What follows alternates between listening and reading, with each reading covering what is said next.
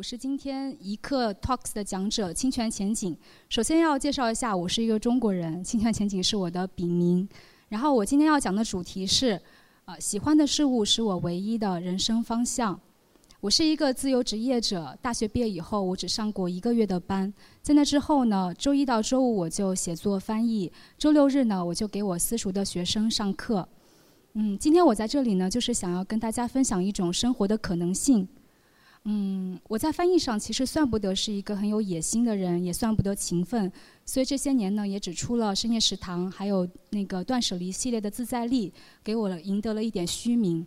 但是呢，其实我也并不是没有机会去翻译一些名作，我只是觉得自己还需要时间去沉淀。另外呢，我对自己也很宽容。我心我总是想，如果自己能够活到八十岁，我就会把翻译工作做到八十岁。如果在那之前能够出哪怕一本小小的、真正能打动人心的作品，我就觉得很满足了。二零一四年，我开始在北京做清泉日语私塾，然后今年呢，我们有了一个小突破，就是大家一起去京都来了一次休学旅行。我的学生里面，最小的不满二十岁，最大的四十多岁了，各行各业都有。有摄影师、设计师、漫画家、作家，还有外企的高管和国企的高层。有人说我在无意中做了一个网络社群，但是其实我都是无意的，我只是在做自己想做的事情而已。但是我每次在取得一点小突破和小进步的时候，都会非常非常的高兴。我想那是因为，其实我们每个人心里面能满足你的那个点都是不一样的。有些人可能豪车豪宅能够满足他，有些人可能吃一顿大餐就会很高兴，而对我来说，只要能做自己喜欢的事情，此外哪怕只有一点点所得，都是对我最大的馈赠了。这些年呢，我做过三个最大的决定，第一个决定就是转系。我刚开始读书的时候是读的是南京大学的新闻系，我不是很喜欢那个专业。但是新闻系那种自由张扬的学风，还有它呃宽容多元的价值观，还是对我有了一些影响。我开始去寻找自己真正喜欢的事情，开始有了自我意识。于是我就找到了日本文化和日本文学，转到了冷门的日文系。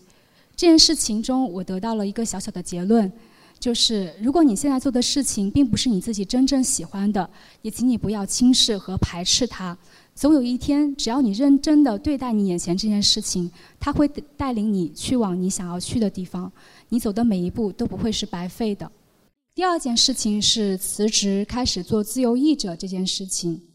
我辞职的，我辞职的一开始，我觉得自己应该马上就能够翻译书了，非常的天真，就开始给各大出版社投简历、投译稿。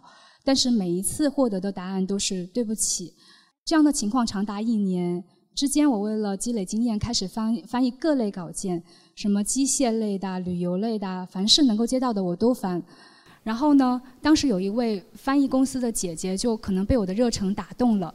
每次在给我回信的时候，都回得特别的长，然后在信的最后都会跟我说：“你的梦想一定会实现的。”我记得我当时其实自己都已经有点放弃了，觉得应该不太可能会实现了。他的那种小小的支持，给了我很大的力量，带我走出了那段看上去好像永远都没有出路的日子。嗯，我记得有一位日本的作词家曾经说过，就是那些试那些试着追赶时代潮流的人，终究是赶不上时代的步伐的。而停摆的闹钟，虽然看上去它是停止的，但是一天之中至少有两次，它的时针会指向正确的方向。所以，做你自己喜欢的事情就好。我接到深夜食堂的翻译工作，大概就是在一年之后，而深夜食堂开始被更多人知道，其实是在一年之后、两年之后，随着电视剧的播出，它才慢慢的火火爆起来。然后之后呢，我的采访啊、讲座啊就接踵不至、接踵不断了。我也因为这个可以有有权利去选择我自己喜欢翻译的书，但是我觉得这些都是额外的获得，我其实只是在做自己想做的事而已。第三个重大的决定是来北京。其实刚来北京那会儿也是飘着的，然后大半年的时间翻译一本书，没有一点稿酬，我只好去央广的一个节目录呃关于日本电影的东西，然后拿到一点菲薄的稿酬，菲菲薄的收入。最穷的时候，我记得我的冰箱里大概就只有两个鸡蛋，我还在想着一个鸡蛋要今天吃，一个要留着明天吃。就在这种情况下，我开始做侵权日语私塾。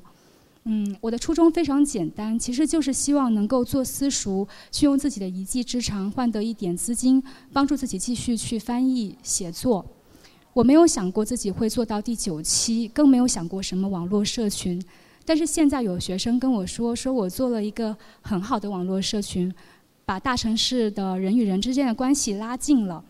其实我以前只想过，我也许可以做中日文化、中日友好的桥梁，但是我真的没有想到自己现在会成为学生们之间友谊的桥梁。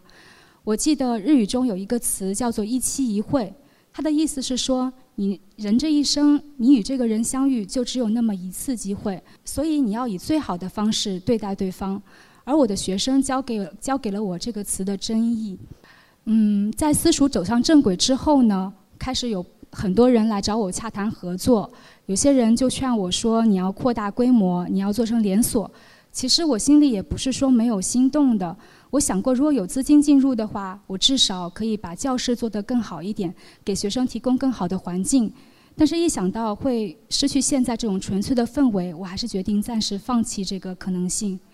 我记得在日本奈良留学的时候，我的导师，一位熟读汉文的日本近代文学学者，曾经在给我们讲中岛敦的《山月记》的时候，在黑板上写下了两个汉字，叫做“捐介”。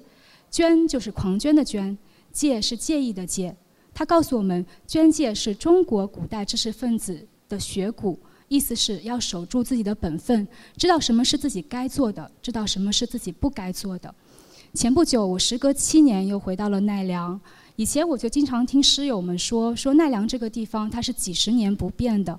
我这次去到那边，真的亲身经历了，七年来奈良真的一点变化都没有。那家卖葛根甜品的老奶奶，那家做乌冬面的大叔，还有街角的那个年糕店，好像我昨天才刚刚离开奈良一样。我再次走走入那些店，我感觉到的是浓浓的人情味和温暖的感动。我想，也许就是因为我心里的那份捐介和那种微小的感动，我只想要继续坚持这个小小的私塾。只要还有学生需要我，只要只要我还能教得动，我就会继续把它坚持下去，就像翻译和写作一样。最后呢，想跟大想跟大家分享一个旅途中的见闻，就是我们在京都休学旅行的最后两天，住在了一对七十多岁的日本老夫妇家里面。这对老夫妇虽然已经七十多岁了，但是看上去只有五十多岁的样子，非常有活力。老夫妇告诉我们说，他六十，他们六十多岁退休之后才开始环球旅行，然后六年前开始学魔术、学英语，去年才开始做民宿。我记得我临走的时候，老奶奶问我说：“你妈妈多大了？”我说：“五十出头吧。”然后她就说：“五十出头，人生才刚刚开始呢。”当时我听到这这句话，真的是醍醐灌顶。真的，只要你心中还有你喜欢的事情，不管你今年多少岁，哪怕你今年七十岁，你的人生也才刚刚开始呢。谢谢大家。